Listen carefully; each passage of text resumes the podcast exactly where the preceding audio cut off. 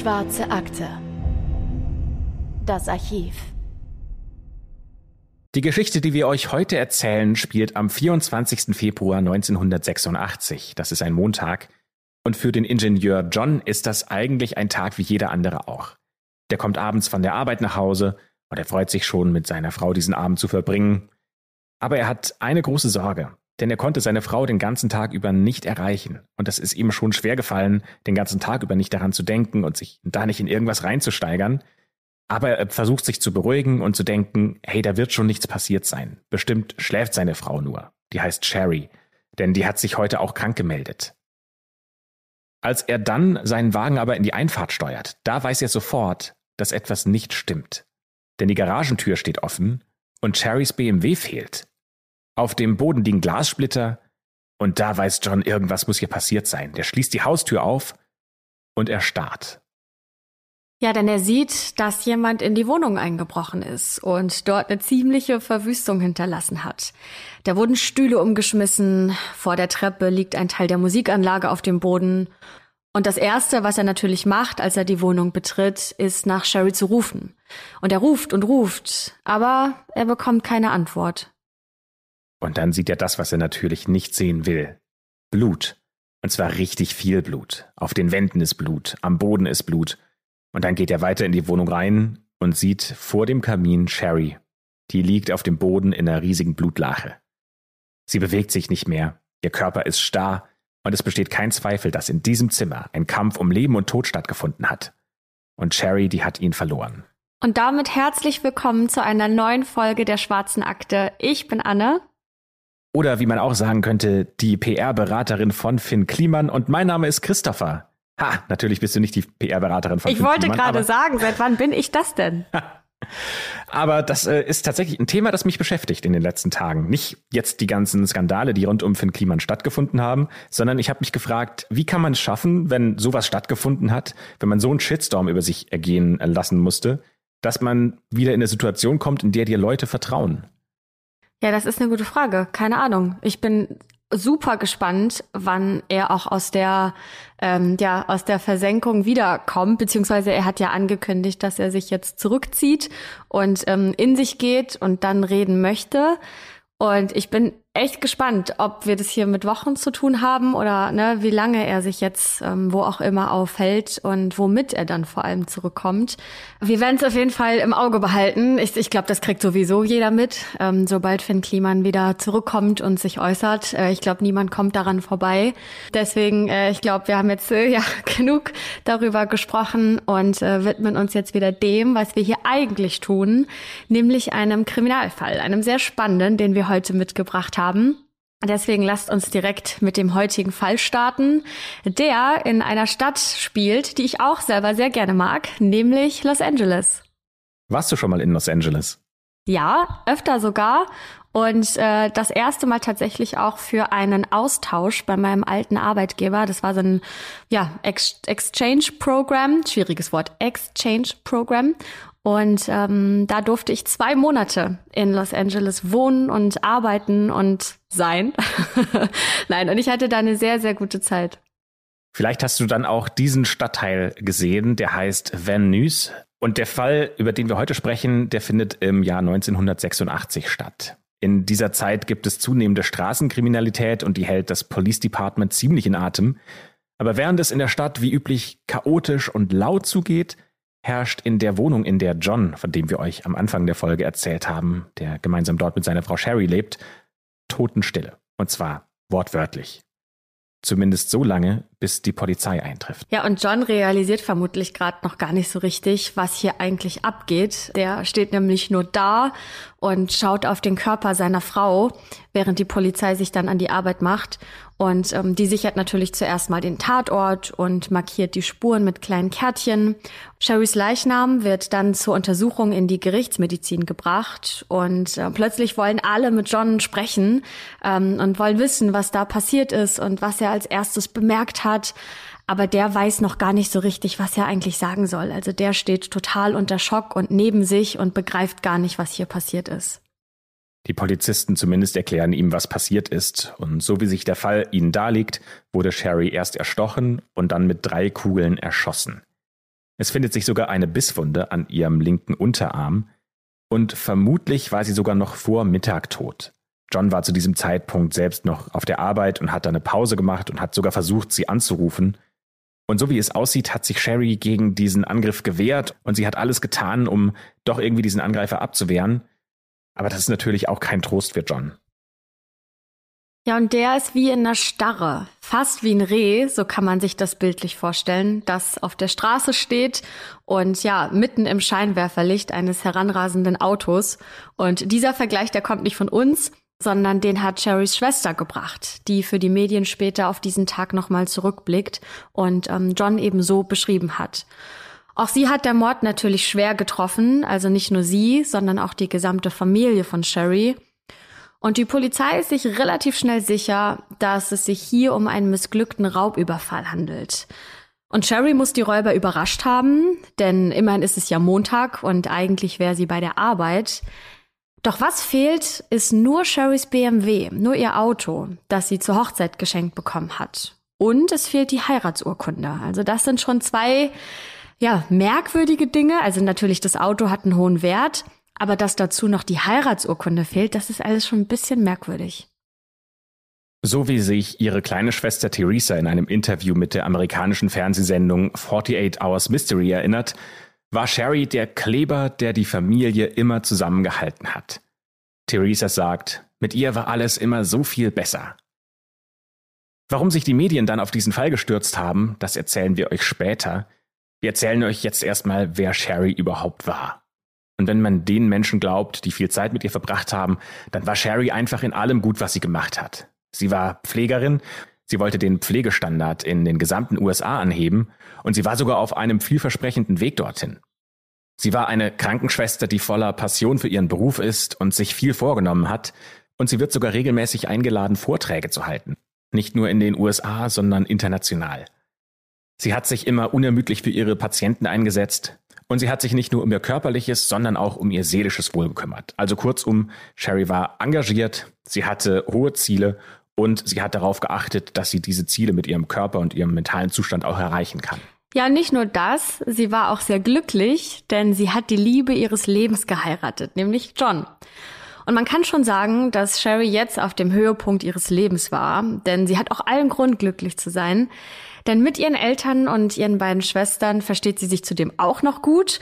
Die verbringen sehr viel Zeit zusammen und besonders Weihnachten feiern sie alle total gerne im großen Kreis.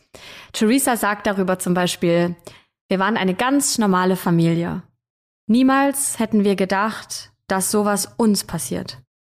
Ja, aber was bringen jetzt die Ermittlungen? Wer könnte denn ein Motiv haben, eine Person, die allem Anschein nach nur das Beste für ihre Mitmenschen will, so brutal zu ermorden?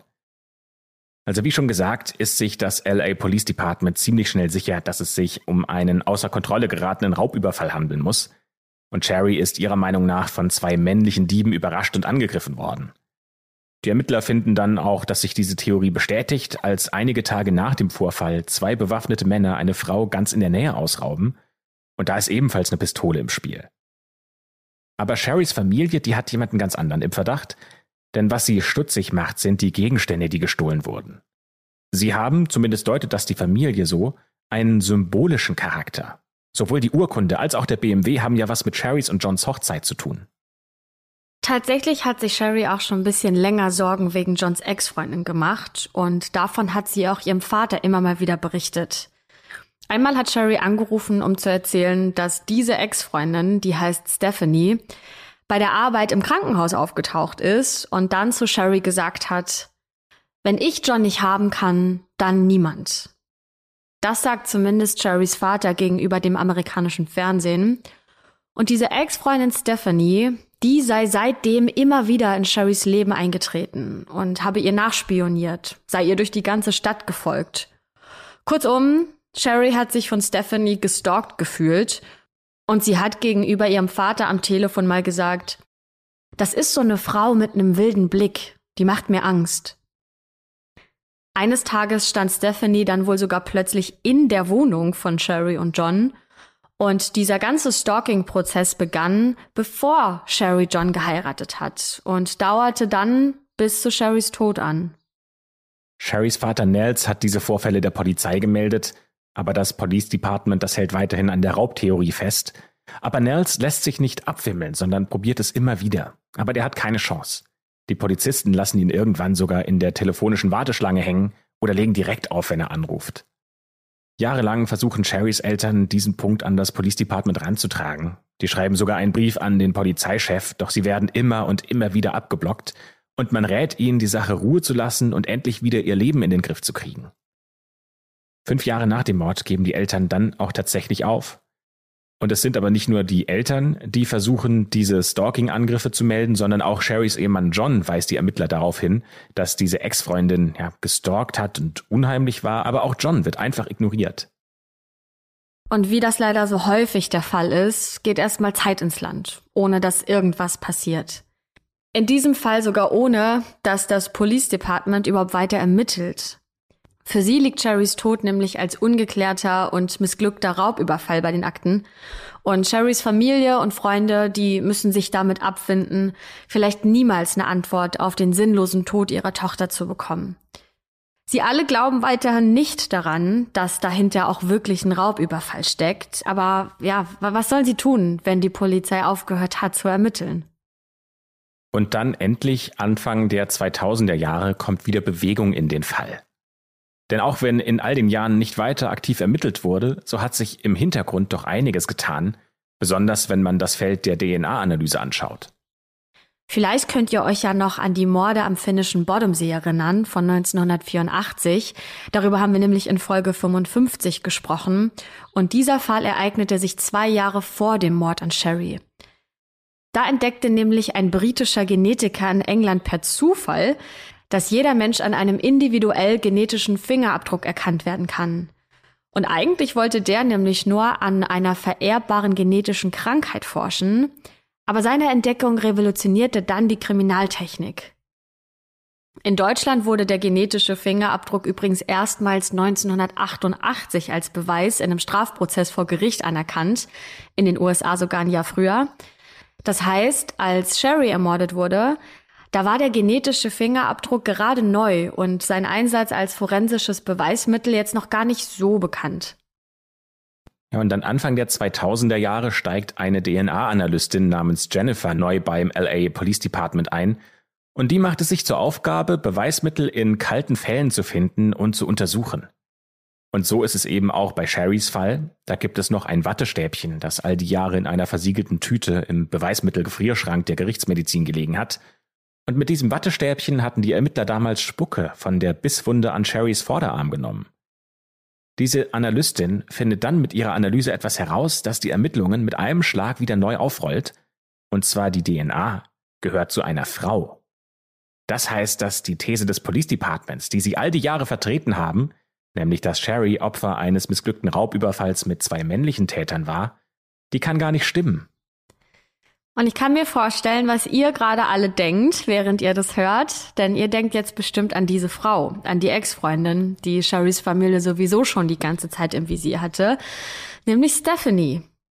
Doch angeblich will die Polizei von LA selbst die Entwicklung nicht recht wahrhaben, zumindest behauptet es Jennifer, die ja die DNA in Sherrys Fall untersucht hat.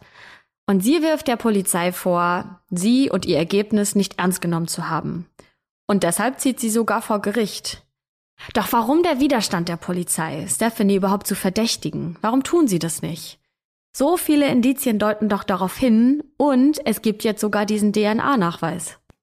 Der Grund dafür ist so einfach wie erschreckend, nämlich die Untersuchungen rund um Stephanie würden bedeuten, dass man im LA Police Department ermitteln muss. Denn Stephanie ist Detective und sollte sie wirklich etwas mit dem Mord an Sherry zu tun haben, dann würde ja der Ruf des gesamten Departments Schaden nehmen. Dieser Grund scheint zumindest sehr plausibel und ist eine Erklärung, warum die Officers so lange die Augen vor dieser Möglichkeit verschlossen haben.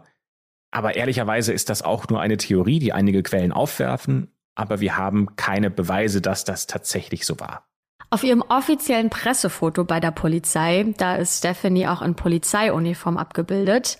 Und Stephanie sieht wie folgt aus. Sie hat ein rundes Gesicht mit einer Stupsnase und sie hat große, eng zusammenliegende dunkle Augen. Auf ihrer linken Wange, da sieht man ein kleines Muttermal und auf der rechten Wange, da hat sie ein kleines Grübchen. Ihre Lippen sind schmal, aber sie lächelt und sieht auch freundlich aus. Und sie sieht auf diesem Foto wirklich wie eine ganz vorbildliche Polizistin aus. Sie, ja, sie wirkt sympathisch und sie sieht vertrauenserweckend aus. Und jetzt, da die Ergebnisse der DNA-Analyse offiziell vorliegen, kann das Police Department natürlich nicht untätig bleiben. Und so rollt es tatsächlich die Ermittlungen in Sherrys Fall neu auf. Dieses Mal jedoch tatsächlich gegen die eigene Kollegin. Und dabei müssen sie mit äußerster Vorsicht vorgehen, denn Stephanie soll von diesen Ermittlungen natürlich nicht Wind bekommen. Ihr Büro liegt sogar ganz in der Nähe des Raumes, in dem ihre Kollegen gerade gegen sie ermitteln, und das macht das Ganze natürlich nochmal deutlich schwieriger. Ja, das Erste, was Sie jetzt tun müssen, ist sich natürlich irgendwie Ihre DNA zu besorgen, damit Sie auch wirklich sicher gehen können, dass Stephanie die Frau ist, die auch zu den Ergebnissen der Analyse passt. Dafür folgt ein Ermittler Stephanie undercover, während sie gerade privat unterwegs ist. Und der muss echt wahnsinnig aufpassen, dass äh, Stephanie nichts davon bemerkt, ihn nicht sieht oder sogar vielleicht erkennt, denn es sind ja Kollegen. Und dann gibt's auch schon relativ bald eine sehr gute Gelegenheit für ihn. Denn vor einem Supermarkt, da schmeißt Stephanie einen leeren Trinkbecher weg mit Strohhalm. Und kaum, dass sie um die Ecke gegangen ist, da greift der Ermittler zu und bringt dieses Beweisstück ins Labor. Und es klingt vielleicht ein bisschen wie ein Krimi, aber diese Untersuchung hat sich wirklich gelohnt, denn die DNA auf dem Strohhalm, die lässt keinen Zweifel. Stephanies DNA passt zu der DNA der Bisswunde auf Sherrys Unterarm. Damit ist natürlich Stephanie Hauptverdächtige. Nur sie selbst, die weiß ja noch gar nichts davon. Und einer Kollegin so einen Verdacht zu äußern, das ist bestimmt nicht die einfachste Aufgabe der Welt. Immerhin geht es ja auch um eine ausgebildete Polizistin, zu der man ja vielleicht auch noch privat einen ganz guten Draht hat. Daher ist alles, was jetzt geschieht, ganz genau durchgeplant. All die Monate der heimlichen Ermittlungen gegen Stephanie laufen auf diesen einen Augenblick hinaus. Es ist der 5. Juni 2009, also 23 Jahre nach dem Mord an Sherry, als Stephanies Kollege Dan sich gegen Viertel vor sieben am Morgen dem Tisch seiner Kollegin nähert.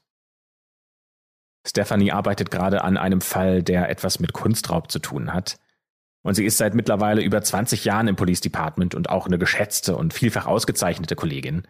Ihr Spezialgebiet ist tatsächlich Kunstraub und sie hat bei den Ermittlungen viele Erfolge erzielen können.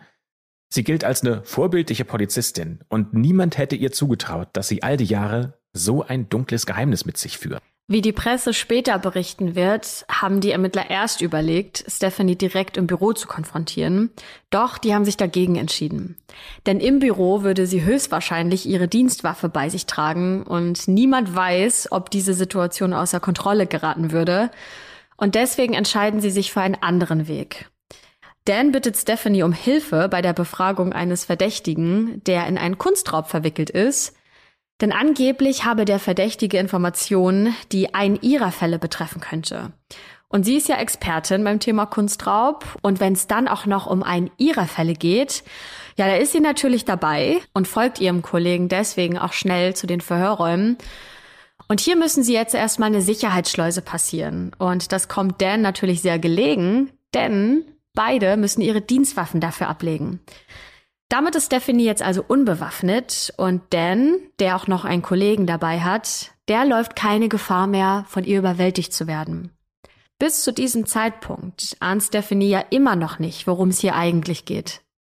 Als sie dann im Verhörraum angekommen sind, machen Dan und der Kollege erstmal reinen Tisch mit Stephanie. Sie befragen ihre Kollegin über eine Stunde lang. Und diese Befragung wird auf Video aufgezeichnet. Die gilt dann später als Beweis. Ihre Kollegen versichern Stephanie, dass sie niemand zwingt, hier zu sein und sie jederzeit gehen könnte. Und als sie dann auf die Beweise gegen Stephanie zu sprechen kommen, sagt diese nur, ist hier irgendwo eine versteckte Kamera oder was? Das ist doch der reinste Irrsinn. Echt absolut verrückt. Der reinste Irrsinn. Doch nach einer Weile wird es ihr auch tatsächlich zu viel und sie geht. Doch kaum, dass sie den Flur betreten hat, da nehmen Dan und sein Kollege Stephanie offiziell fest. Das Video läuft dabei die ganze Zeit weiter und auch wenn man die drei nicht sieht, dann kann man doch Dans Stimme hören. Und Dan sagt ihr, dass sie wegen Mordes an Sherry verhaftet wird. Als Stephanie dann wieder im Bild zu sehen ist, da trägt sie bereits Handschellen. Damit hat sich dann auch die grundlegende Frage in dem Mordfall verändert. Denn es geht jetzt nicht mehr darum zu erfahren, wer Sherry ermordet hat, sondern nur noch, wie Stephanie es geschafft hat, so lange damit durchzukommen. Da liegen ja 23 Jahre zwischen Mord und Festnahme und die Täterin, die war die ganze Zeit vor den Augen der Polizei. Denn als Stephanie 1986 den Mord begangen hat, da war sie ganz frisch beim Police Department, da hat sie nicht mal zwei Jahre dort gearbeitet. Werbung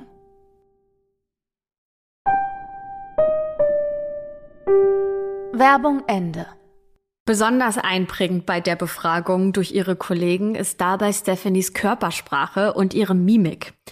Die lässt nämlich vermuten, dass sie hier auf jeden Fall was zu verbergen hat, denn sie verheddert sich nicht nur in irgendwelchen Aussagen, auch ihre Körpersprache ist extrem auffällig. Das scheint so, als sei sie einfach eine ziemlich schlechte Lügnerin und damit auch Schauspielerin. Also schaut euch das unbedingt mal an. Wir haben euch das Video in der Folgenbeschreibung verlinkt und es reicht schon, sich das für zehn Sekunden anzuschauen ähm, und man sieht sofort, dass, ja, dass sie überhaupt nicht glaubwürdig rüberbringen kann, was sie da erzählt. Vielleicht habt ihr ja sogar die Möglichkeit, das Video jetzt parallel laufen zu lassen, denn wir schauen uns jetzt mal zusammen ungefähr so, ja, 40 Sekunden des Videos quasi gemeinsam an, beziehungsweise werden wir das ein bisschen analysieren. Und zwar beginnt es bei Minute 1.1. Und dieses Video, was ihr jetzt vielleicht parallel anschaut, das wird später, wie ja schon erwähnt, auch als Beweis vor Gericht dienen. Körpersprache zu analysieren ist ja nicht gerade ganz einfach, weil die ja auch bei jedem Menschen individuell ist. Und wir sind jetzt keine ausgebildeten Körpersprachenexperten. Deswegen äh, holen wir uns einen Experten mit dazu, der das Ganze schon analysiert hat. Das ist nämlich ein YouTuber namens Logan Portenier. Der hat äh, den YouTube-Kanal Observe. In seinem Kanal geht es tatsächlich ähm, nur um Analysen von Körpersprache in unterschiedlichsten Situationen, manchmal im politischen Kontext, manchmal bei Verbrechern. Und der hat das sehr intensiv analysiert, wie Stephanie sich verhalten hat bei ihren Aussagen. Und auf seine Aussagen und seine Expertise verlassen wir uns.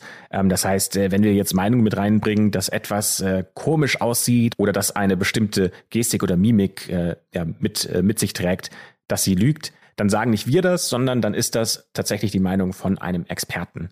Und das Erste, was Logan auffällt, ist, dass die Gesichtsausdrücke von Stephanie sehr intensiv sind. Und seiner Meinung nach lässt sich da einiges draus ablesen. Denn an manchen Punkten, sagt er, steht ihre Mimik tatsächlich im Einklang mit dem, was sie erzählt. Und in anderen Punkten ist es das krasse Gegenteil. Und da lohnt es sich dann eben mal genau hinzuschauen. Wir haben uns jetzt ein paar Punkte rausgesucht, die wir besonders spannend fanden. Aber nochmal, wie gesagt, wir sind nicht die Profis, sondern wir verlassen uns darauf, dass Logan das richtig analysiert hat. Ja, werfen wir mal zusammen als erstes einen Blick auf ihre Augen, denn sie hat von Natur aus sehr intensive Augen, was auch Teil ihres natürlichen Wesens ist und daher nicht gegen sie verwendet werden kann, wenn es darum geht, irgendwelche Lügen aufzudecken. Und falls ihr euch erinnert, diese Augen, die sind's ja auch, die Sherry so viel Angst gemacht haben.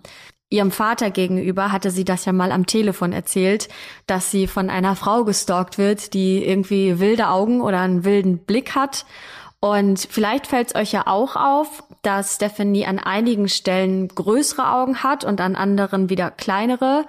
Und daran soll man angeblich erkennen, wann sie sich wirklich an was erinnert und wann sie nur vorgibt, sich erinnern zu können, sich die Geschichte dabei aber ausdenkt. Also letztendlich, wenn sie lügt, dann werden die Augen größer und wenn sie sich wirklich an was erinnert, dann schaut Stephanie zur Seite und ihre Augen sind normal groß. Auffällig ist auf jeden Fall auch, dass sich ihre Augen immer sehr schnell von links nach rechts bewegen. Und das ist ebenfalls ein Anzeichen von Stress und von Panik. Ja, dann gehen wir mal von den Augen zum Mund. Und häufig hat sie ja zusammengepresste, schmale Lippen. Und das könnte als Verärgerung oder Verunsicherung gedeutet werden. Und könnte auch als Geste gewertet werden, dass sie diese Situation als surreal und an den Haaren herbeigezogen darstellen will. Dazu passt auch, dass sie immer wieder ihren Kopf nach hinten wirft. Aber, und das sagt Logan auch, man darf das alles nicht überdeuten, weil Stephanie, wie gesagt, ja in ihrer Mimik und in ihrer Gestik sehr expressiv ist. Und äh, es ist jetzt schwer zu erkennen, was da normal ist und was sie übertrieben stark macht und ja, damit auch eher künstlich äh, provoziert. Und es gibt noch ein Signal, das Logan hervorhebt, und zwar sagt er, dass ihr Lächeln unglaubwürdig ist. Denn nur die linke Hälfte ihres Mundes geht hoch. Und seiner Meinung nach ist das ein Zeichen, dass sich Stephanie zumindest noch intellektuell überlegen fühlt. Lasst uns mal als nächstes betrachten, wie Stephanie atmet. Denn schneller Atem ist laut diesem Experten eine natürliche Panikreaktion des Körpers, der ordentlich Sauerstoff durch das System pumpt, um dann schneller reagieren zu können. Und es gibt dabei drei bekannte Reaktionsmöglichkeiten, nämlich Flucht, Erstarren und Angriff. Und dann sagt Logan, an ihrem Kopf kann man auch einige Dinge erkennen, insbesondere was so Mikrobewegungen angeht. Denn bei manchen Bewegungen, da schüttelt sie ihren Kopf ganz leicht von links nach rechts. Es ist kaum merkbar. Aber Logan sagt, dass äh, diese Geste darauf hindeutet, dass sie nicht ganz die Wahrheit sagt. Ihr Körper würde sich quasi weigern zu lügen. Das steht im Gegensatz zu den Momenten, in denen Stephanie ihren Kopf ganz deutlich schüttelt. Das wäre dann eine bewusste Bewegung.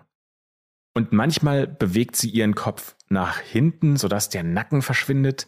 Das wäre eine defensive Geste, mit der Stephanie laut dem Experten unterstreichen will, dass sie wirklich unschuldig sei und dass sie keine Ahnung hätte, was die ganze Befragung überhaupt soll. Diese Bewegung könnte aber auch in einer Situation bedeuten, dass Stephanie sich äußerst unwohl fühlt nämlich dann, als sie zum ersten Mal den Kern der Befragung laut ausgesprochen hat. Ähm, das hat sie allerdings auf ironische Art und Weise getan, nämlich, dass sie Sherry umgebracht haben soll. Und das Letzte, was dieser Experte beschreibt, betreffen die Hände und die Arme von Stephanie. Denn mit denen führt sie, ja, Boxbewegung aus und damit soll sie versuchen, das Ganze ins Lächerliche zu ziehen. Also wenn man das nochmal zusammenfasst, dann wirkt ihre Mimik überrascht und unschuldig. Und das zieht sich durch das gesamte Gespräch. Dazu gehören hochgezogene Augenbrauen, der zurückgeworfene Kopf und der verzogene Mund. Doch an den Stellen, an denen diese Defensive nachlässt, da scheint es tatsächlich so, als würde sie die Wahrheit sagen.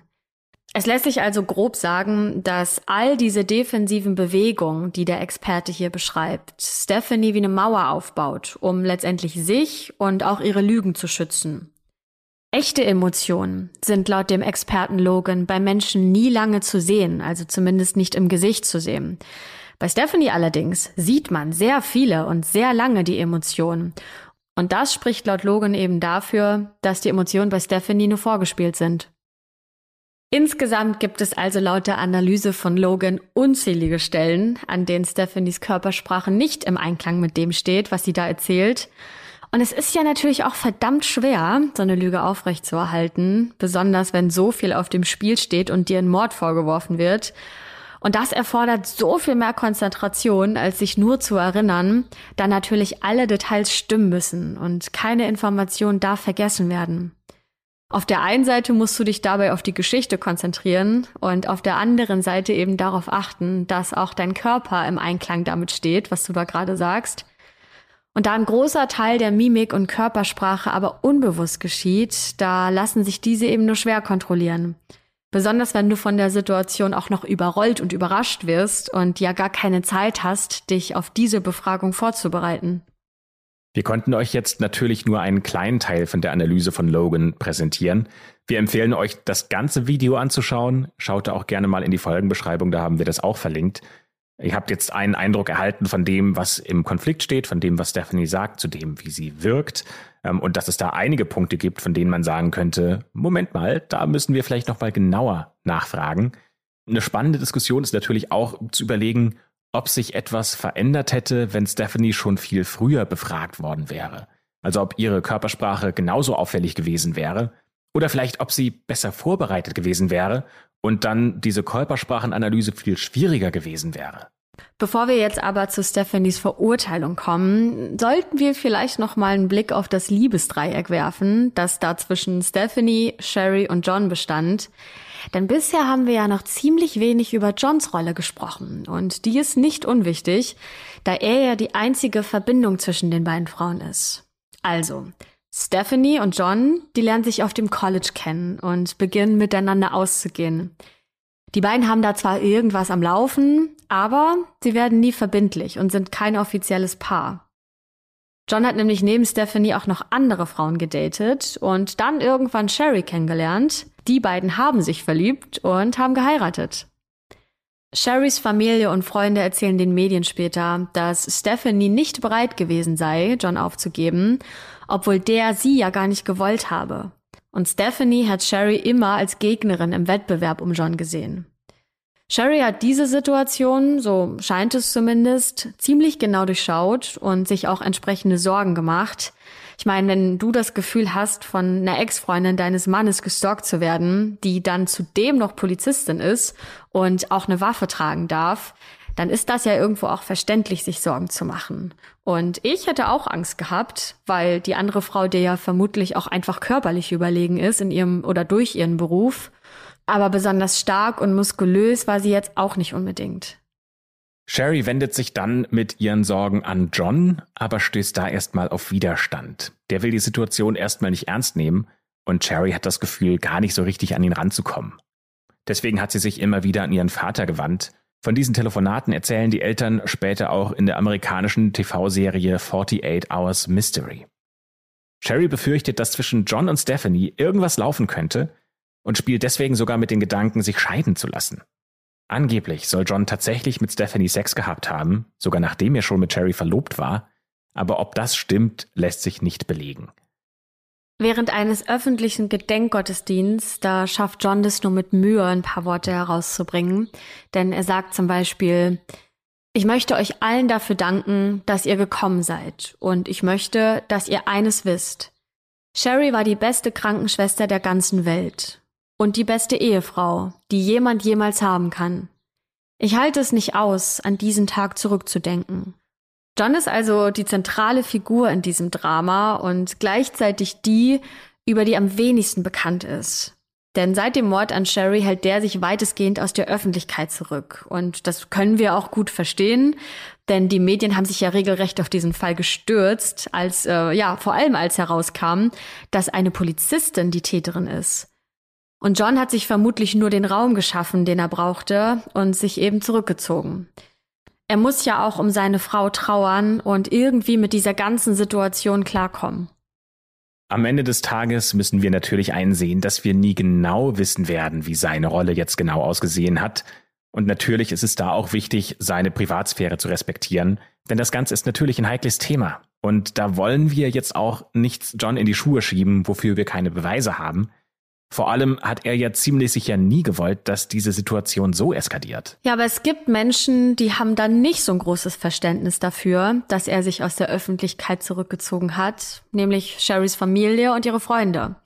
Denn als einzige Verbindung zwischen den beiden Frauen, also zwischen Sherry und Stephanie, da hätte er doch auf Antworten beharren müssen. Also das meint zumindest eine Freundin von Sherry gegenüber den Medien. Denn die Freundin sagt, Warum hat er sich denn nicht für mehr Aufklärung eingesetzt? Warum hat er nicht vor der Polizeistation kampiert, bis er endlich Antworten hatte? Sherry hätte das ganz sicher für ihn getan. Na gut, also dass man jetzt als äh, Familie und als Freunde anders damit umgeht, das kann ich schon irgendwie verstehen.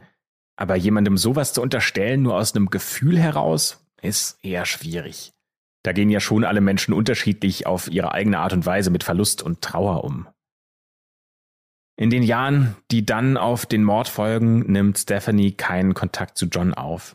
Sie heiratet einen anderen Polizisten aus dem gleichen Police Department, adoptiert mit ihm ein Baby, es ist ein kleines Mädchen und äh, die leben ein unauffälliges Leben, bis zumindest an jenem Tag, an dem ihr Kollege Dan an ihren Schreibtisch tritt. Und dann im Frühling 2011, also ganze 28 Jahre nach der Tat, beginnt der Prozess gegen Stephanie.